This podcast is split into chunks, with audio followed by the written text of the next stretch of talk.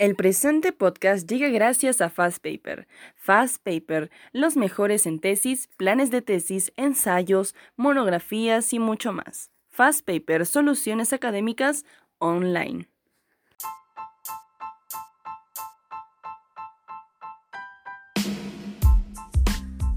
Saludos, ¿qué tal amantes del derecho? ¿Cómo están todos? Les saluda Edison Alarcón y a nombre del Centro de Aprendizaje Legal ebook 360 les doy la más cordial bienvenida a un nuevo episodio de tu podcast jurídico favorito, programa de ebook 360, Tips de Legalidad.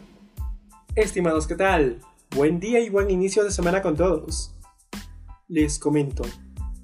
Ha sido una semana muy álgida y se vienen mucho más cosas, sobre todo a nivel político, de cara a una segunda vuelta. Y bien, recordarán estimados, hace menos de una semana se dio el tema de la denuncia contra el candidato Castillo, y que aún ahora, por ejemplo, está en proceso. Y frente a ello, en las diversas redes sociales como Facebook u otras, se ha estado virtiendo diversa información de dudosa credibilidad. Por ejemplo, se han estado confundiendo términos como denuncia o exclusión. Asimismo, se ha estado deslindando y viendo sobre cuál era la normativa adecuada a aplicarse en este tipo de casos. Y lo más importante, ¿es posible o no que se pueda en los próximos días tal vez dar la noticia de una exclusión al candidato Castillo? Pues bien, estimados, en tu podcast jurídico favorito de hoy vamos a analizar a nivel legal toda esta situación.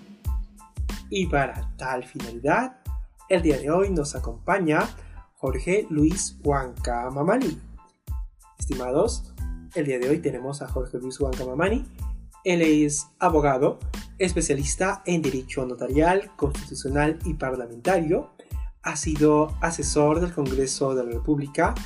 Ha sido exfuncionario del Jurado Nacional de Elecciones maestro en gestión pública avanzada por la Universidad de Barcelona y maestro en investigación por la Universidad de Barcelona, también en España.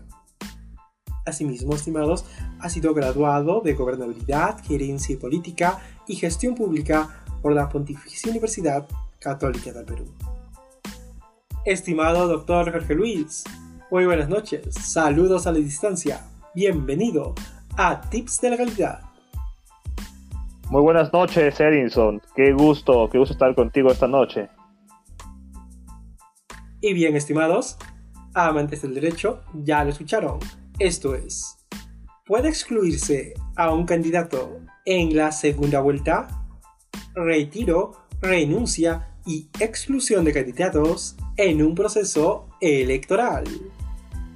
A manera de introducción, estimados, como ya vimos, la contienda electoral está muy álgida y hay de todo en Internet.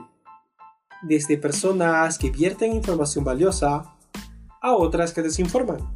Y por tanto, como abogados, debemos de tener la normativa exacta, saber exactamente qué ley se aplica al caso concreto.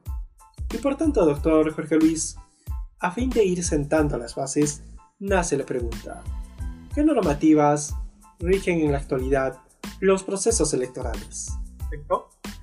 Gracias, Edison. Es muy buena tu pregunta. De hecho, el derecho electoral eh, ha sido muy poco abordado, ¿no? Eh, y es en los últimos años en los cuales ha tenido una mayor notoriedad y presencia en nuestro panorama eh, jurídico y también político. considero que hay dos normativas o dos normas muy importantes que debemos considerar a los que estamos interesados en esta materia. Además de la Constitución, desde luego, eh, es preciso eh, leer, revisar y tener en cuenta la ley 28094, que es la ley de organizaciones políticas. Asimismo, es también importante y recomiendo que deben considerar la ley 26859, que es la ley orgánica de elecciones.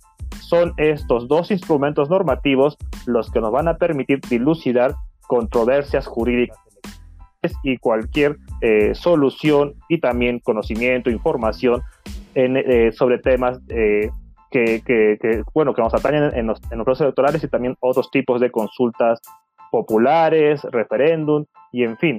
cualquier controversia que se nos vaya a presentar. Ya lo escuchaste, colega. Atento a lo que dice la Constitución. Primero que nada, obviamente, la Ley 28094, que es la ley orgánica de organizaciones políticas, que es la Ley de Organizaciones Políticas, la Ley 26859, Ley Orgánica de Elecciones. Básico. Estas dos leyes, más la Constitución, son los instrumentos normativos mínimos que te van a permitir afrontar mejor controversias electorales. Asimismo, doctor, le comento, otro tema muy importante en la actualidad que se ha dado es sobre respecto a la consignación de información en el HB. Entenderá sobre todo que ese ha sido el tema que le han objetado al candidato Castillo en este caso, ¿no? Y frente a ello, doctor, ¿cuáles son los requisitos en sí que se deben de consignar en una hoja de vida en este tipo de procesos electorales? Se ha dado mucho el tema de la confusión de normativa. Se dio el tema, por ejemplo, de decir esto es un caso de exclusión. No, esto es un caso de renuncia. U otros también dijeron no, es un caso de retiro. Y en ese orden de ideas, doctor, a fin quede bien claro el panorama jurídico, la terminología correcta a utilizarse, según usted, ¿estamos frente a un retiro, una renuncia o una exclusión? Sí, eh, muy buena pregunta, Edison.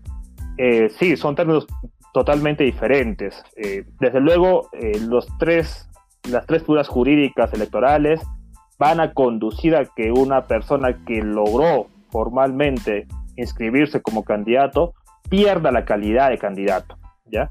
Pero hay diferencias y aspectos eh, sustanciales, diría yo. Por lo siguiente, a ver, un retiro es aquella figura jurídica electoral que se produce cuando el partido político señala, le informa, eh, traslada al cual le dice, este señor que es candidato ya no va a ser candidato por decisión del partido. Es decir, lo retiran de la contienda electoral.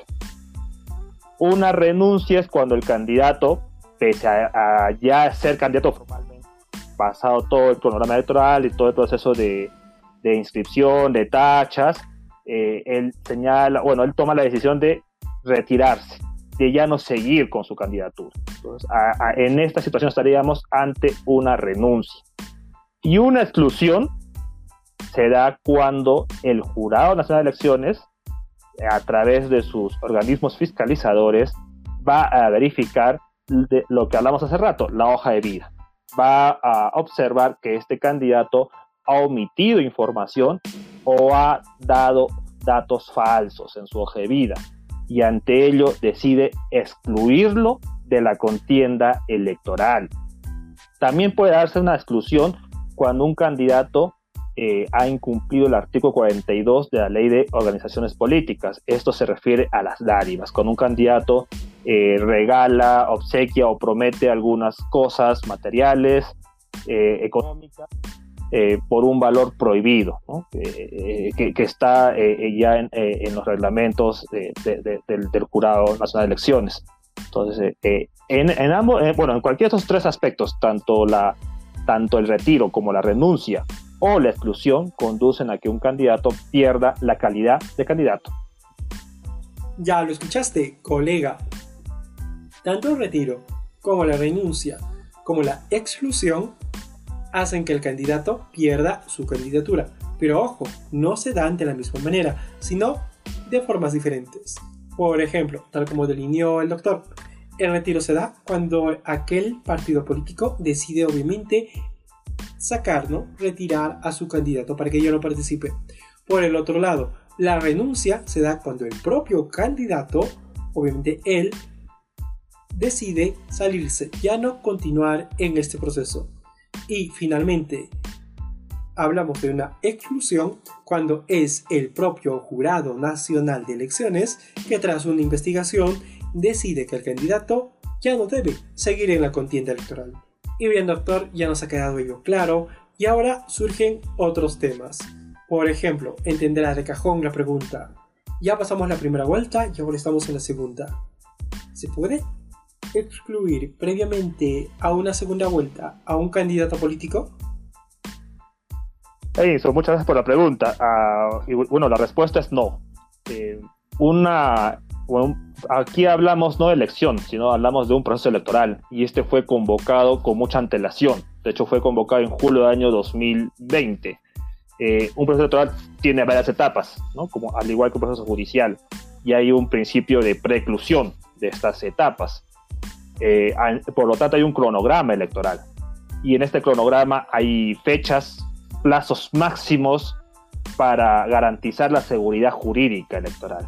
Y es decir, debido a estos plazos, eh, es que se señalan a posible que se dé una, un retiro, una renuncia y una exclusión de un candidato.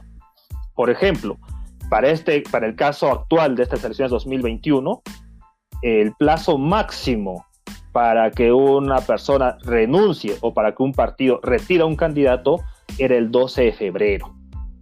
Y el plazo máximo para que el propio jurado, después de su investigación, excluyera un candidato era el, eh, eh, bueno, el, 12 eh, de, marzo.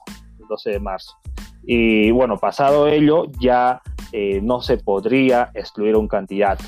Es decir, si estamos en una segunda vuelta, ya no podría darse una exclusión de un candidato.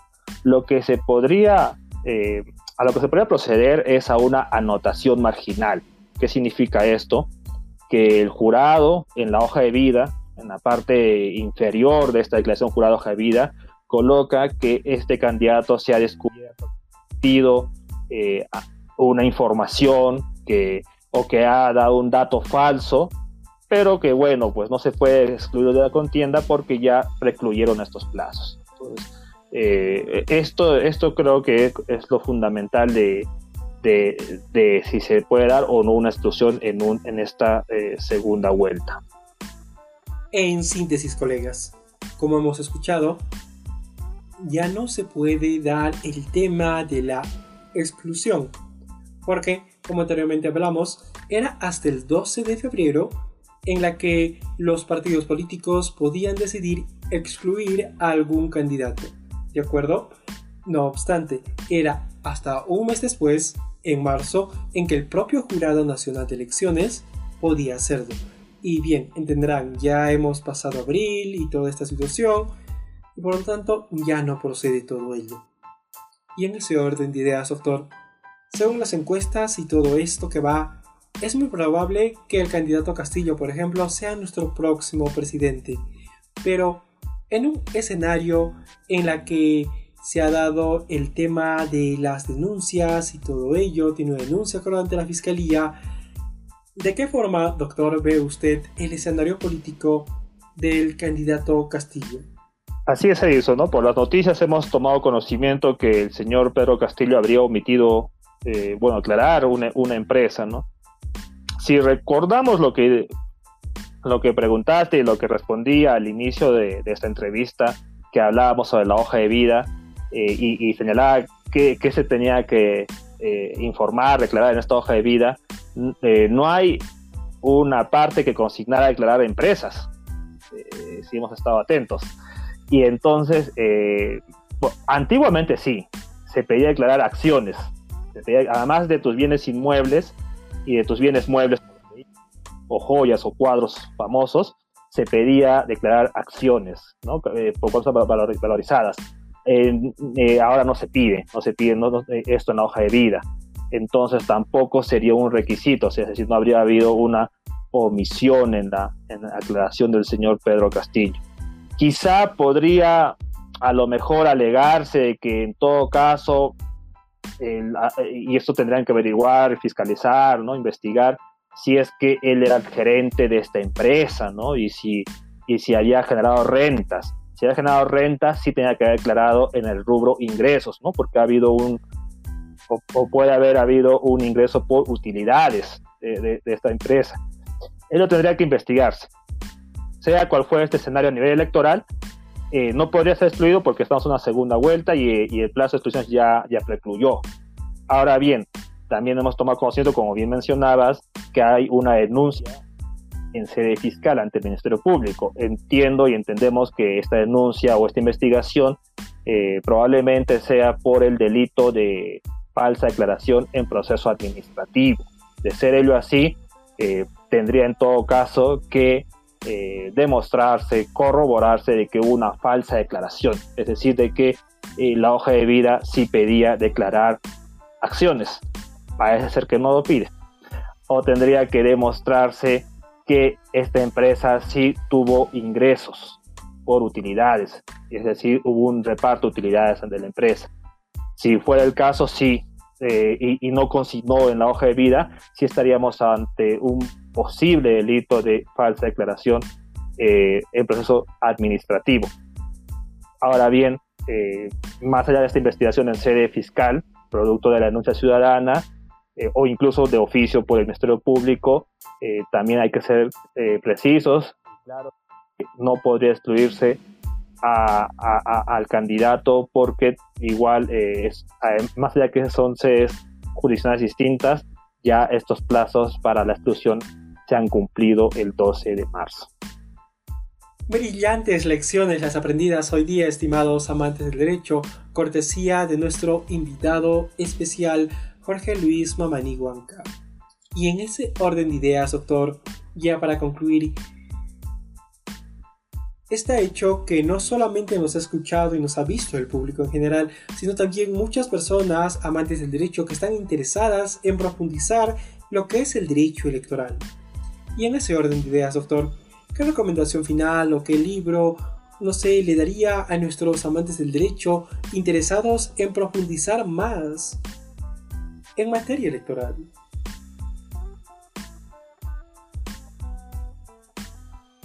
Yo creo que, a ver, para, para conocer, para animarnos por instituciones del derecho electoral, de la administración electoral, del sistema en sí electoral, cómo se convierten los votos en escaños, en puestos de gobierno, qué métodos se aplican, eh, qué figuras se aplican para, eh, a nivel administrativo y a nivel jurisdiccional electoral en un proceso, para conocer qué instituciones intervienen.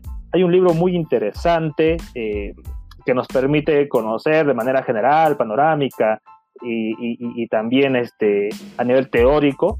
Eh, yo, yo, podría recomendar ese libro de eh, Dieter Nolen, que es Gramática de los Sistemas Electorales. Es un interesante libro con el cual podemos eh, iniciar en este fantástico mundo del derecho electoral. De hecho, una materia muy, muy nueva, muy novísima.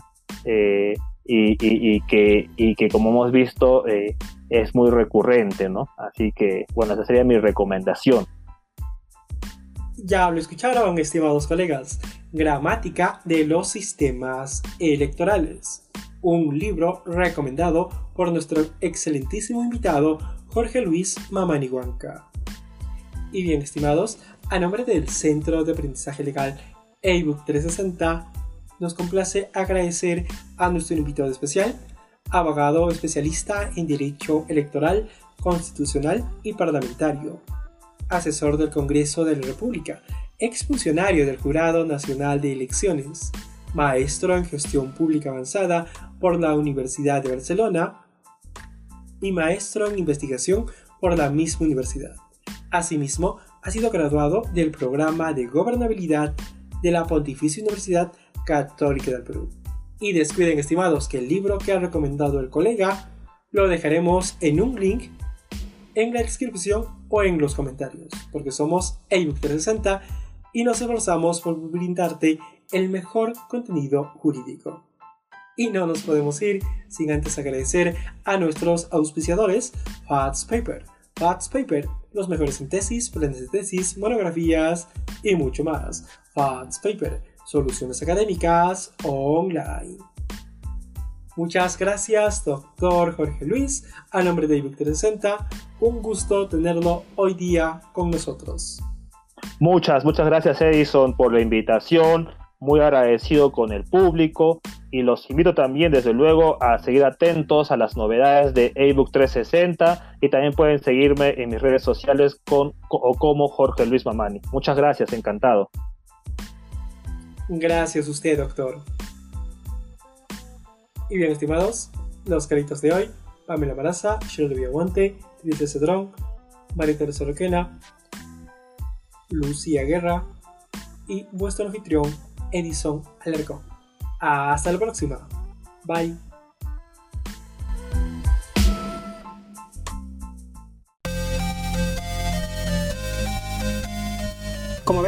Con la información adecuada puedes afrontar exitosamente cualquier problema legal. Si te interesa obtener más información, te recomiendo visitar la página de ABUC 360, donde podrás encontrar este y otros podcasts. Tenemos audiobooks, infografías y toda información relevante para que puedas tomar mejores decisiones. Si te gustó este podcast, síganos en nuestras redes sociales. Dale like a la página de ABUC 360. Subimos un episodio cada viernes. Bye.